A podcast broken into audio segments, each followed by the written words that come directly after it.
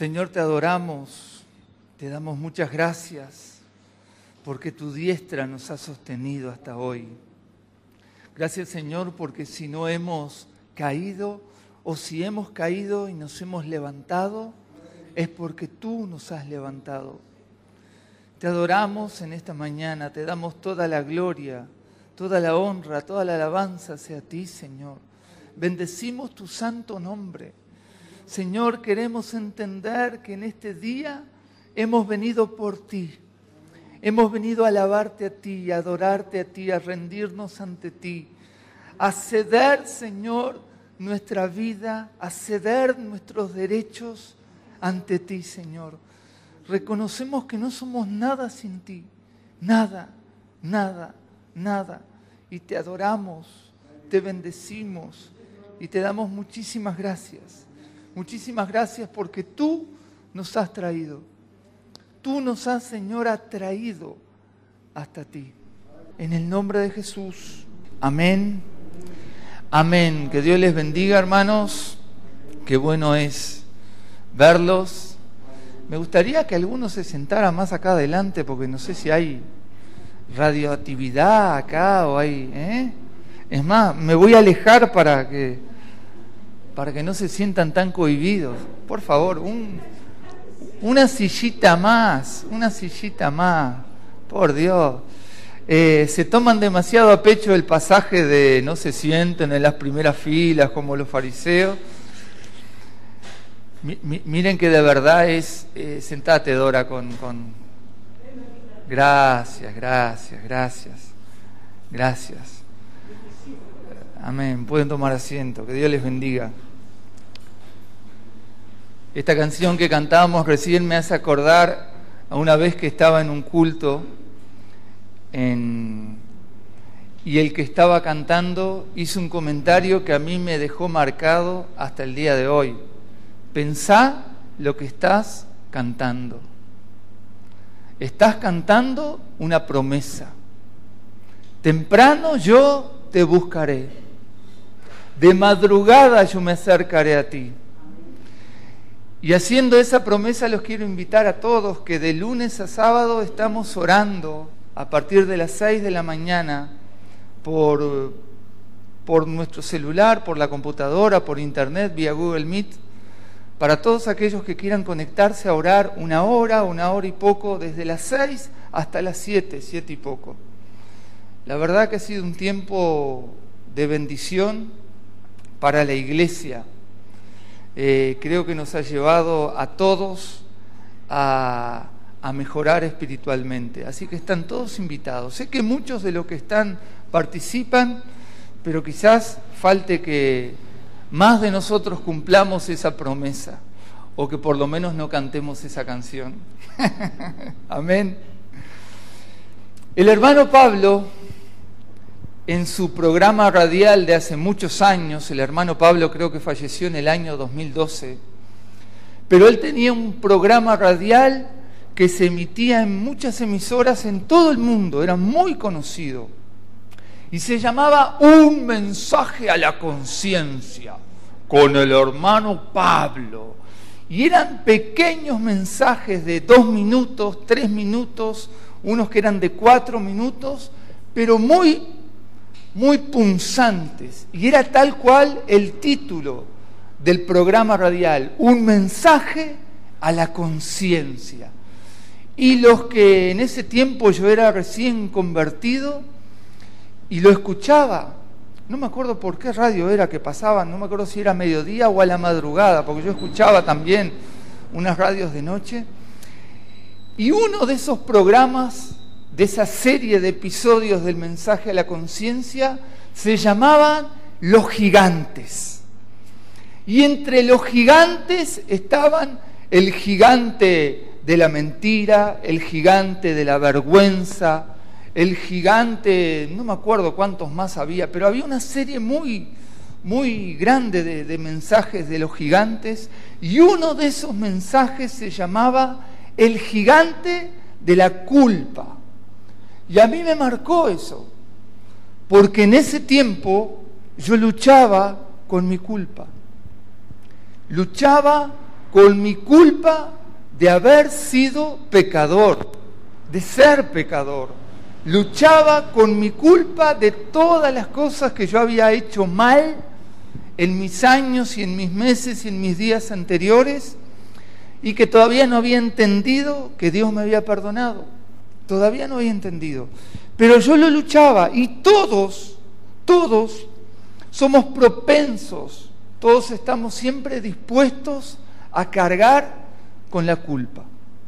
Todos tenemos culpa por algo, todos tenemos culpa por lo que hicimos mal, culpa por aquello que le fracasé a un hermano, culpa por aquel negocio que hice y también a veces culpa por lo que no hice, culpa porque no me fui en el 2002 a Estados Unidos, o culpa porque, vaya uno a saber cuántas cosas más, cuántas culpas cargamos de cosas que hacemos y de, que, de las que no hacemos. A veces tenemos hasta culpa por los errores de los demás y nos, nos carga la acusación y la culpa de haber quizás prestado el oído a alguien que nos dijo que hiciéramos algo y nos fue mal.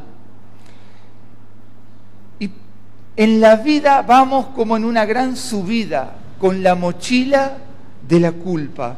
Y ese gigante, ese gigante llega a nuestras vidas a causa de nuestros errores. Cuando nos equivocamos, ya sea directa o indirectamente, por culpa nuestra o por culpa del otro, o cuando nos equivocamos por haber hecho o por no haberlo hecho, nos llega la culpa. Y ese gigante de la culpa tiene nombre el 99,9% de las veces y se llama pecado.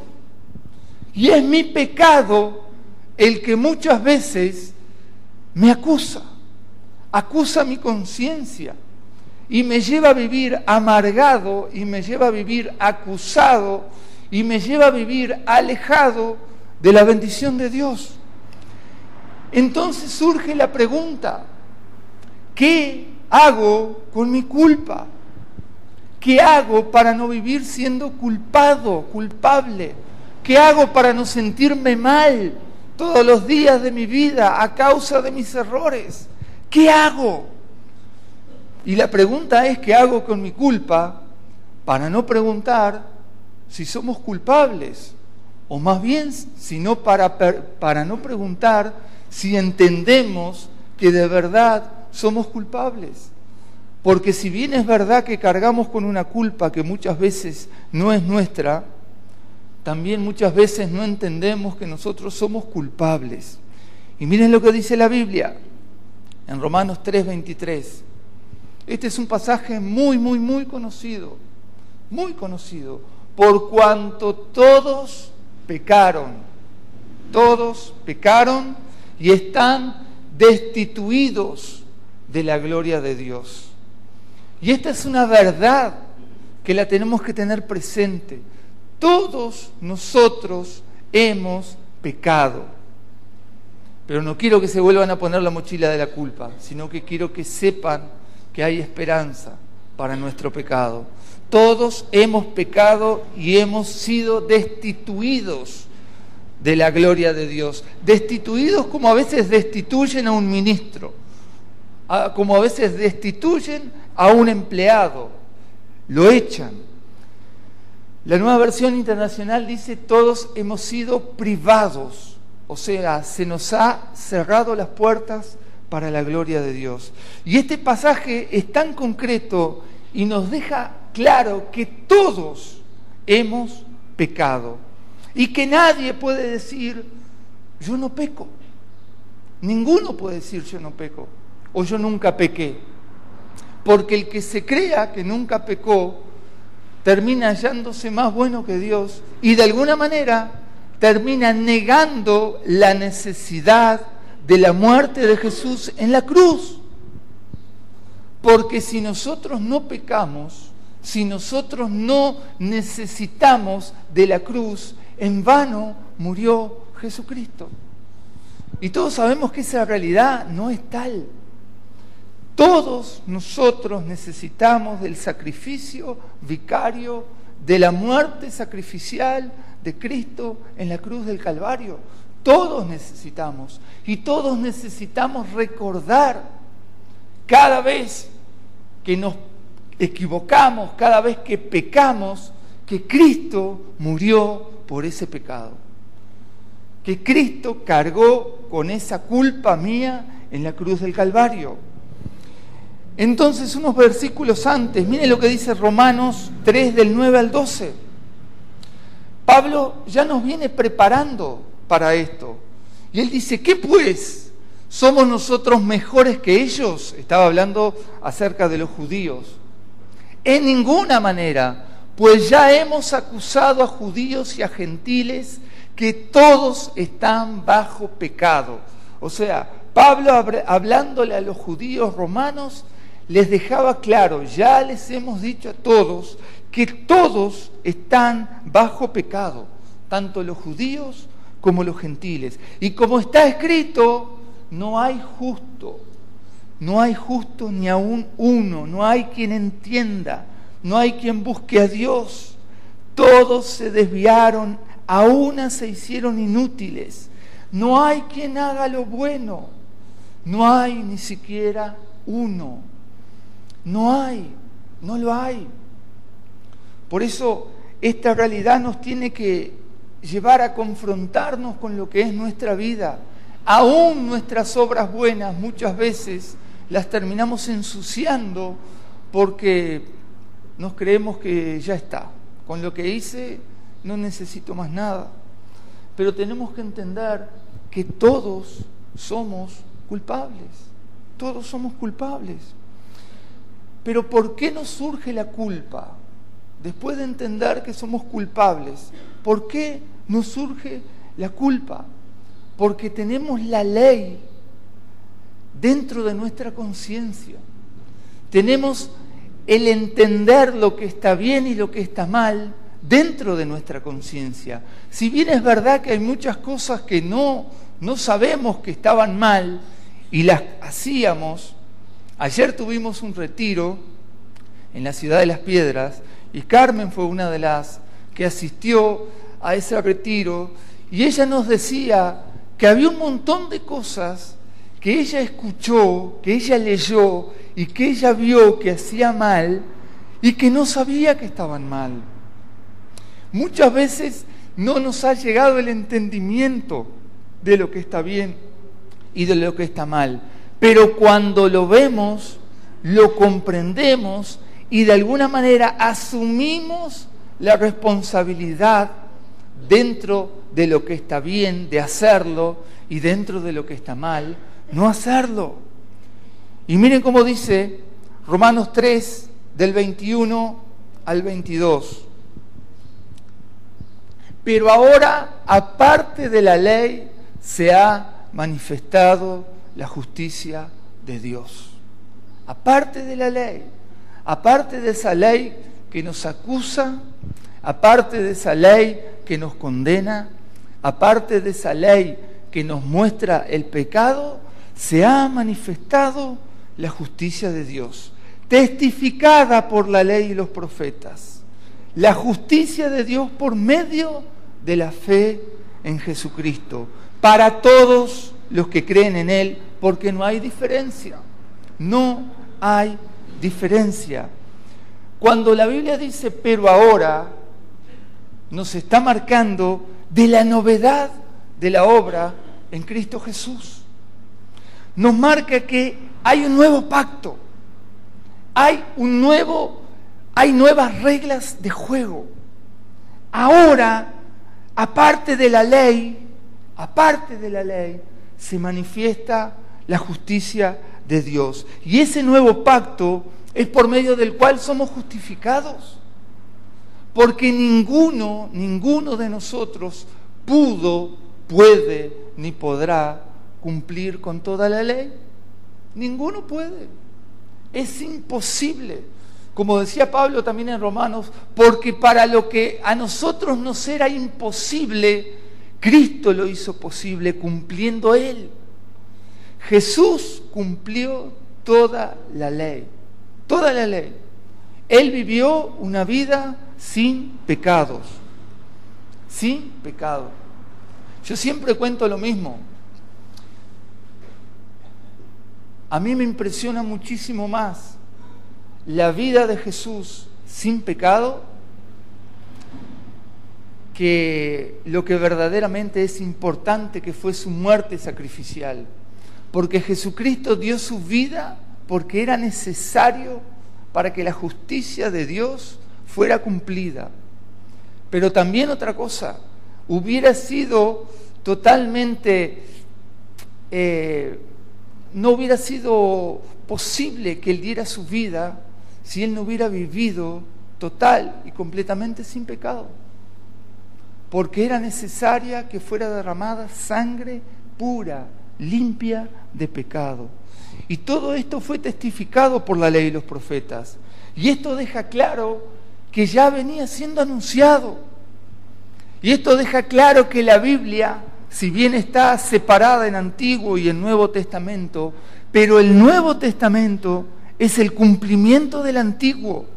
Y el Antiguo Testamento es el anuncio del Nuevo Testamento. Solamente algunos, solamente algunos, sobre todo el pueblo judío, no ha aceptado que el Nuevo Testamento es el cumplimiento del Antiguo Testamento y no ha aceptado que Jesucristo es el Mesías. Tristemente no lo han hecho, tristemente. Pero la ley no puede salvarnos. La ley no puede salvarnos porque, como les decía, ninguno de nosotros puede vivir una vida entera cumpliendo la ley. Ninguno puede. Porque por más que nos esforcemos, por más que, que oremos, que ayunemos, siempre en algún momento vamos a fallar. Tristemente vamos a fallar. Por eso Dios reveló la justicia que puede salvarnos aparte de la ley. Y esa justicia está en su Hijo Jesucristo. Esta es la esencia del plan de salvación de Dios. En Cristo Jesús y es una salvación que se ofrece aparte de la ley, aparte de nuestra propia ganancia o de nuestro propio merecimiento, aparte de nuestros propios méritos. Porque si fuera por nuestros méritos, tendríamos de qué jactarnos. Pero nuestros méritos, nuestros logros y nuestro esfuerzo no cuentan. No es que la justicia de Dios está revelada separada del Antiguo Testamento, sino que es revelada aparte del principio de la ley. Está aparte de la relación legal que tenía la ley. ¿Y cuál era la relación legal? Esa relación estaba basada en la idea de hacer algo para ganar los méritos ante Dios. La relación legal tiene que ver con que si cumplís la ley, sos salvo. Y esa es la religión si vivís de esta forma, vas a tener este resultado. Y en realidad, eso está separado totalmente de lo que es la justicia de Dios. Porque como cristianos no es que tenemos que hacer lo que querramos y Dios nos va a perdonar. No, no, no. El reflejo de nuestra vida es el resultado de que Dios ya nos perdonó. No es que hacemos las cosas para lograr el beneficio de Dios, sino que gracias a que tenemos el beneficio de Dios, hacemos las cosas. El resultado es el fruto de lo que somos. No es que por el resultado queremos dar estos frutos. Hay una diferencia. Una cosa es tratar de obrar para acceder y otra cosa es obrar porque ya lo tengo es diferente, es bastante diferente. Y esta relación legal que está basada en la idea de ganar los méritos y de merecer los méritos ante Dios, está parte del legalismo, donde hago las cosas para ganar el favor de Dios. Y la expresión esta, aparte de la ley, establece de una fuerte manera la separación total de la justicia divina con cualquier desempeño de la ley con cualquier obra del hombre. No tiene nada que ver. Por eso nosotros tratamos de hacer el énfasis en que no somos salvos porque Dios vio que éramos buenos. No, no. Somos salvos porque Dios tuvo misericordia de nosotros. Tiene misericordia de nosotros. No es que acá en la iglesia venimos todos los buenos y los que no vienen a la iglesia son todos los malos, los pecadores. No, no. No te olvides que la Biblia dice que a lo vil y menospreciado llamó el Señor. Al peor de los padres, al peor de los obreros, al peor de los ingenieros, de los abogados, de los médicos, a la peor de las mujeres, al peor de los hombres. A ese llamó Dios. ¿Para qué? Para que no te la creas, para que no me la crea. Porque Dios ha llamado a lo vil y a lo menospreciado. Lo que pasa es que nos olvidamos de la segunda parte de ese pasaje, que es para humillar a los sabios. Y muchas veces la iglesia se queda en el soy lo vil y lo menospreciado y no da el fruto para tratar de humillar a los sabios. Termina siendo una emulación mala de lo que es el mundo. Y todo esto se resume de esta manera. Nada, nada de lo que haga me va a justificar. Nada. Yo puedo tratar de hacer las mejores obras del mundo, pero nada de eso me va a justificar. La justicia de Dios no nos es dada para complementar nuestra propia justicia, no. Nos es dada completamente aparte de nuestro propio intento de justicia. En el ser humano está arraigado el querer hacer cosas para lograr el favor de Dios para lograr el favor de los hombres. Y en parte, como les decía recién, está bien. Necesitamos hacer buenas obras, pero no creamos que haciendo esas buenas obras lograremos el favor de Dios, porque Él ya nos dio el favor de Dios, ya nos fue dado por medio de la justicia de Jesucristo. Y en Romanos 3:21, Pablo nos dijo cómo es que esta justicia no viene, no viene a través de las obras de la ley, no viene, no viene. Y miren lo que dice Gálatas 3, del 10 al 12.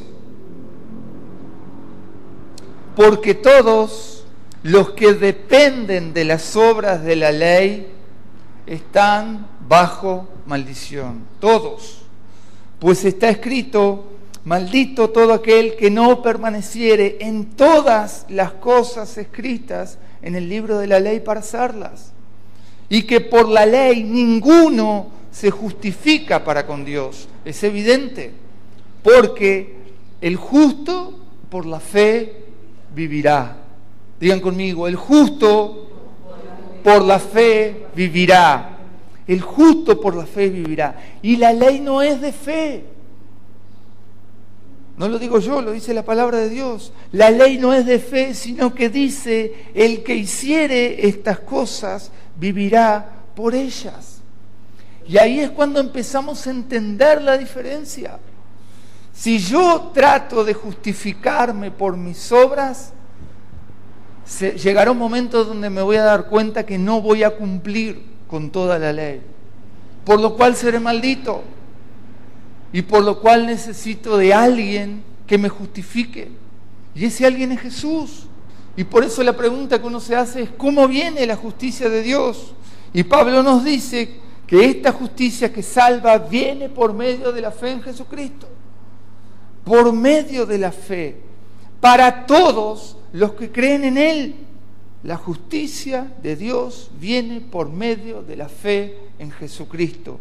Para todos los que creen en Él. La justicia de Dios no es por nuestra fe, es por medio de la fe. Por medio de la fe. La fe viene a ser como el cable que nos conecta con la energía eléctrica. No es que yo tengo el cable y tengo la fe, no, no. Si yo no enchufé el cable, la lamparita no se prende. Si no lo conecté a la electricidad, de nada me sirve tener el cable. Nosotros no nos ganamos la justicia por nuestra fe. Recibimos la justicia por medio de la fe. ¿Y por qué hago este énfasis? Para que no nos creamos que tenemos más o menos fe que otros. Porque la fe es un don de Dios. Nos es dada por Dios. Y la fe es como un músculo que lo tenemos que ejercitar.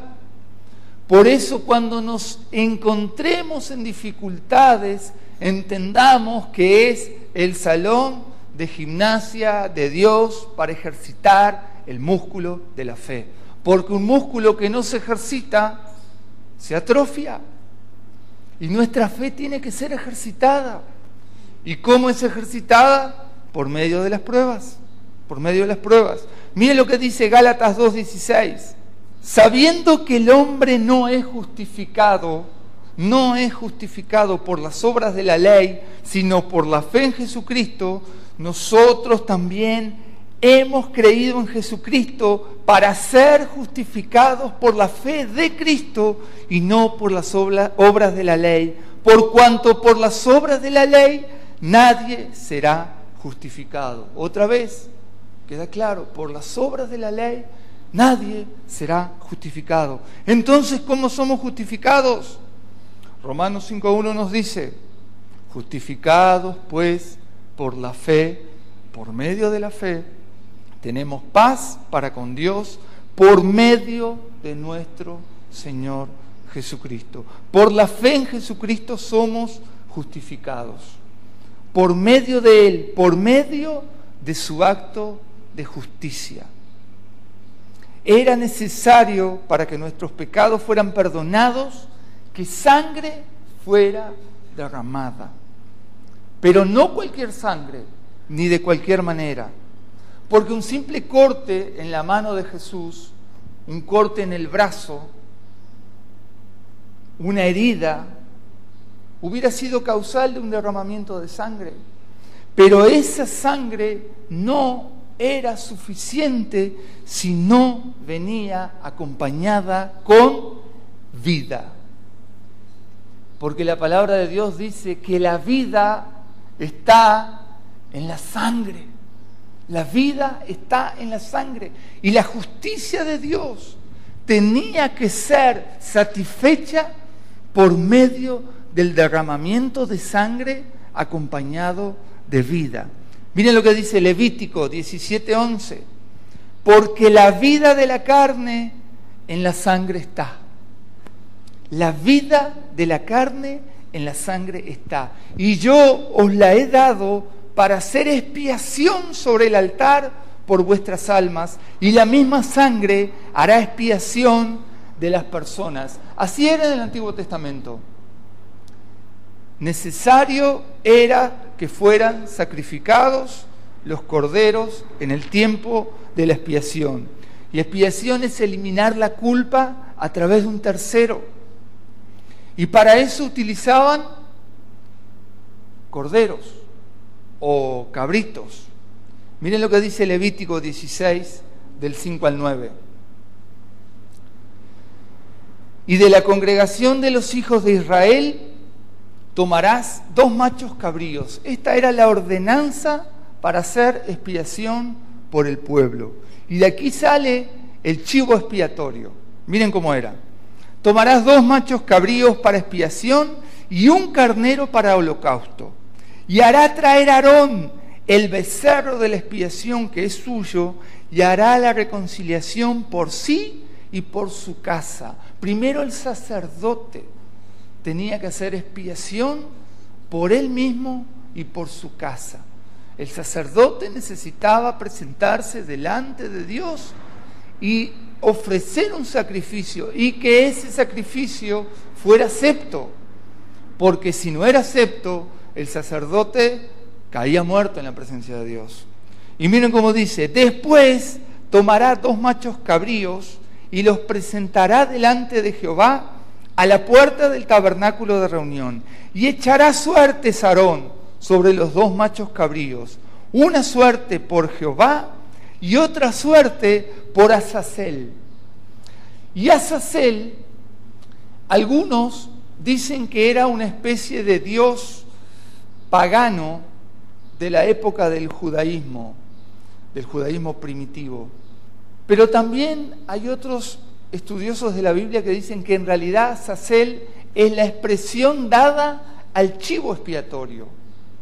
Uno de los dos machos cabríos sería sacrificado en el altar para Jehová y el otro sería enviado al desierto con la carga de todos los pecados para perderse y morir en el desierto. Y hará traer Aarón el macho cabrío sobre el cual cayere la suerte por Jehová y lo ofrecerán expiación. Mas el macho cabrío sobre el cual cayere la suerte por Azazel lo presentará vivo delante de Jehová para hacer la reconciliación sobre él, para enviarlo a Azazel, o sea, enviarlo al chivo expiatorio, al desierto. La Reina Valera dice diferente. Y lo ofrecerá por expiación. Este acto sacrificial establecido en el Antiguo Testamento requería la muerte del cordero, requería sacrificio de sangre. Y este es el cordero de Dios que quita el pecado del mundo, Jesucristo, el que fue presentado en sacrificio una vez y para siempre por todos nosotros. Y por medio de la fe en Jesucristo somos justificados. Y esto ya lo anunciaba el profeta Isaías.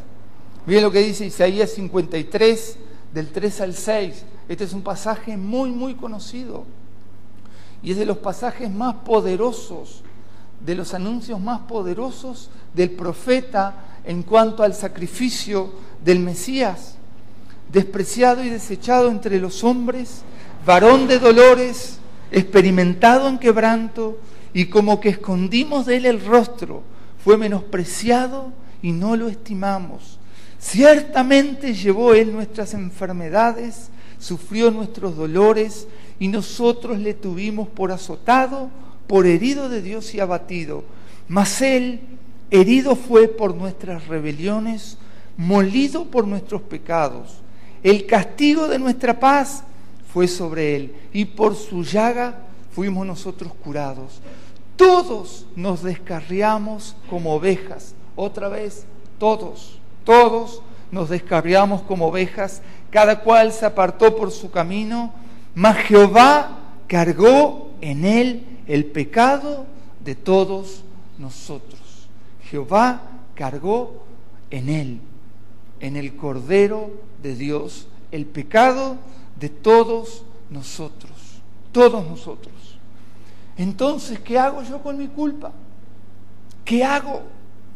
¿Qué puedo hacer con mi culpa? Es la pregunta que nos podemos seguir haciendo. Cuando sé que todos pecaron y todos hemos sido destituidos de la gloria de Dios, ¿qué hacemos? Muchos podrán pensar, no hay esperanza, pero sí hay esperanza.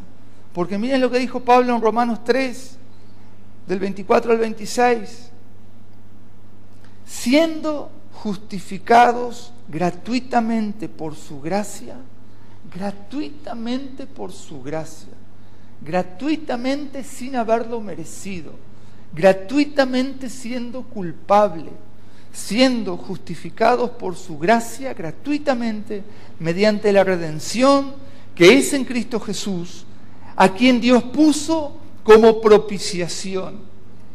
Dios puso como expiación. La propiciación es la ofrenda por el pecado, por el cual se aplacará la ira de Dios. O sea, Dios lo puso a Jesús como ofrenda para aplacar su ira. Dios estaba airado con la humanidad, con su creación. Y muchas veces lo está. Muchas veces lo está porque ve que en nuestro corazón de continuo está el querer el mal, de continuo, y muchísimas veces nos alejamos de Él. Pero miren cómo sigue, a quien Dios puso como propiciación por medio de la fe en su sangre para manifestar su justicia. Era necesaria la propiciación, era necesario que alguien se pusiera en ese lugar para manifestar la justicia de Dios, a causa de haber pasado por alto en su paciencia los pecados pasados, con la mira de manifestar en este tiempo su justicia, a fin de que Él sea el justo y el que justifica al que es de la fe de Jesús. Al que es de la fe de Jesús. ¿A quién justifica Dios? ¿A quién justifica? Al que es de la fe de Jesús. No es a cualquiera. No es a cualquiera.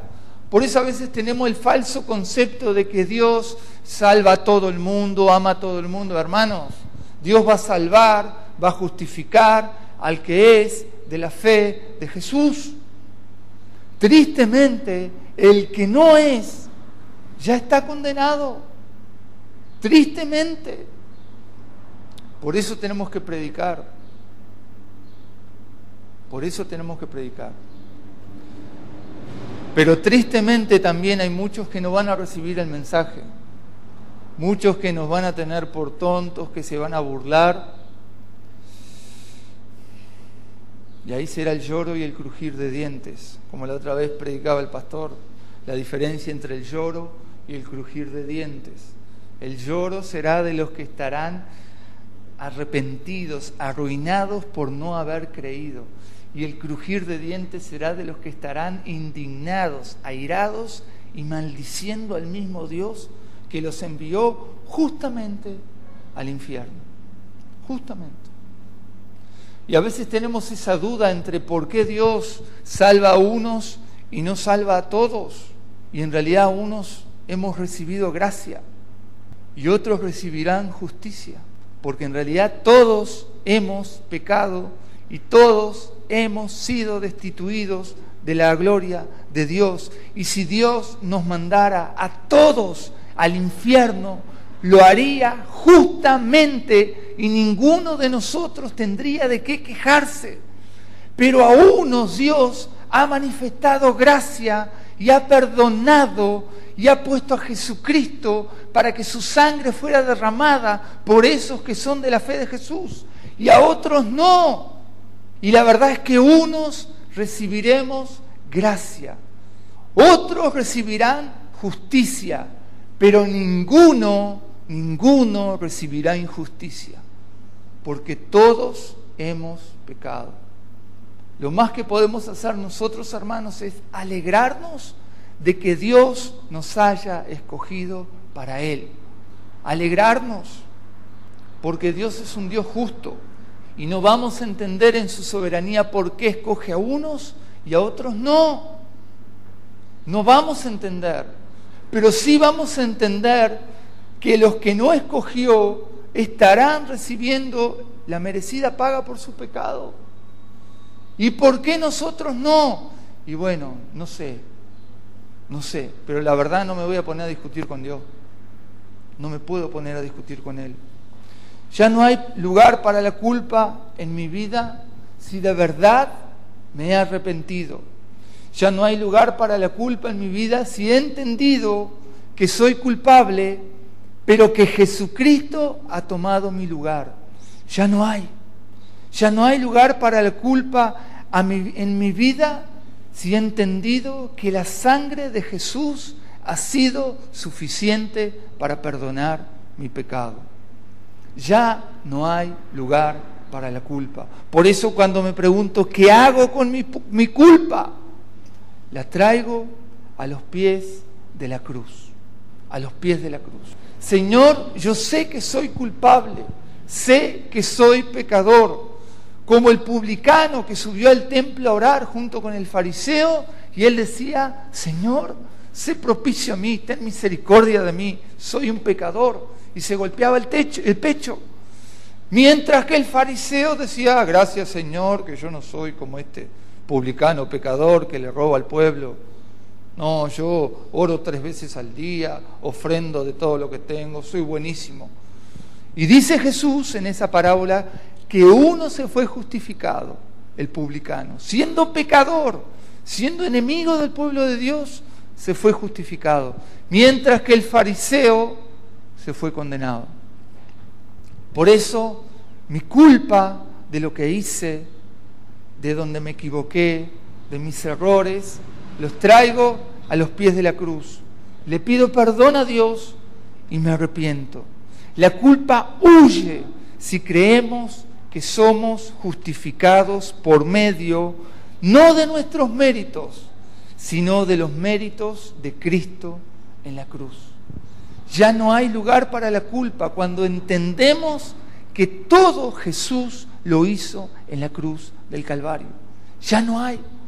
Por eso como cristianos no podemos vivir como pollitos mojados, cargando con una mochila de lo que hice, de, ay Señor, otra vez. No, no. Pedile perdón a Dios, alejate de tu pecado, no peques más y cree que Jesucristo te ha justificado en la cruz. Y ya está. Porque les quiero volver a leer Romanos 5.1. Justificados, justificados. ¿Cómo soy justificado? ¿Cómo somos justificados? Justificados, pues por la fe tenemos paz para con Dios. Éramos enemigos, no habíamos sido reconciliados antes, pero por la fe en Jesucristo, en la obra de Jesucristo en la cruz del Calvario, tenemos paz para con Dios por medio de nuestro Señor Jesucristo. Ya no hay lugar en la culpa. Y grábense este pasaje, justificados pues por la fe. Yo soy justificado por mi fe en la obra de Jesucristo en la cruz del Calvario. Y por eso tengo paz delante de Dios. Estoy en paz. Puedo entrar, Señor, como sacerdote a tu presencia, a ofrecerte ofrendas de alabanza, de adoración, a rendirme ante ti, sabiendo que no seré exterminado, no seré fulminado en ese momento, como corrían peligro los antiguos sacerdotes, sino que tengo paz porque Jesús pagó por mis pecados. Amén. Vamos a orar. Pónganse de pie, por favor. Señor, te damos muchísimas gracias porque lo que no podíamos hacer nosotros, Señor, tú lo hiciste por medio de tu Hijo Jesucristo.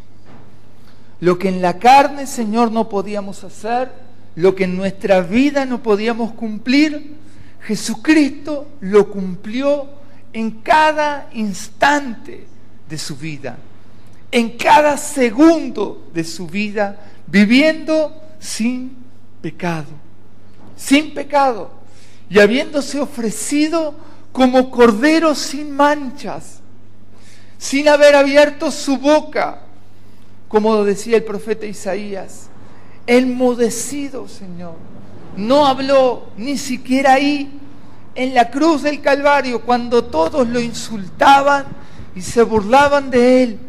Ni ahí él habló, Señor.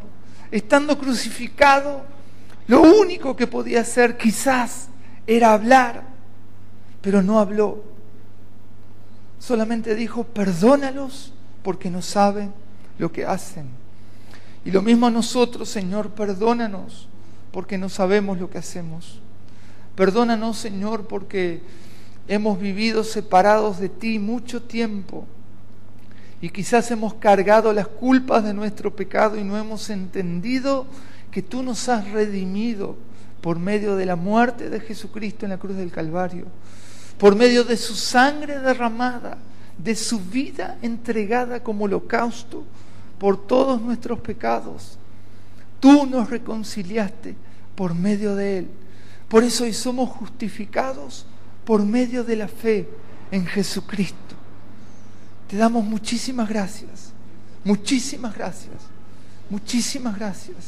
Y si hay alguno que hoy se siente culpado, si hay alguno que hoy está cargando con culpas por lo que hizo, o por lo que dejó de hacer, o por lo que se equivocó, o por lo que le falló a Dios, o por las promesas que hizo y no cumplió, si hay alguno, yo le pido que ore conmigo en este momento y que diga, Padre bueno, yo te doy gracias porque tú me has perdonado, porque yo he entendido que Jesucristo cargó con mi culpa. Jesucristo pagó por mis pecados. Hoy entendí que soy justificado por medio de la fe en Jesucristo. Y te doy gracias, Señor. Muchísimas gracias por tu amor. Gracias por esa justicia que tú has hecho. Gracias porque no es necesario que yo haga más nada. Solamente adorarte y bendecirte. En el nombre de Jesús. Muchas gracias, Dios. Gracias. Amén. Amén. Amén. Dale un aplauso a la palabra de Dios. Señor, te adoramos en esta mañana. Nos rendimos a ti, Señor. Nos rendimos a ti y te damos muchísimas gracias. Muchísimas gracias. Gracias por esa bondad, Señor, inmerecida. Gracias por esa bondad, Señor, que no admite, no admite entendimiento muchas veces, porque conocemos lo que somos, Señor, y quizás muchos ni siquiera nos hemos perdonado, pero hoy nos perdonamos y recibimos tu perdón. En el nombre de Jesús. Amén, amén, amén. llegando.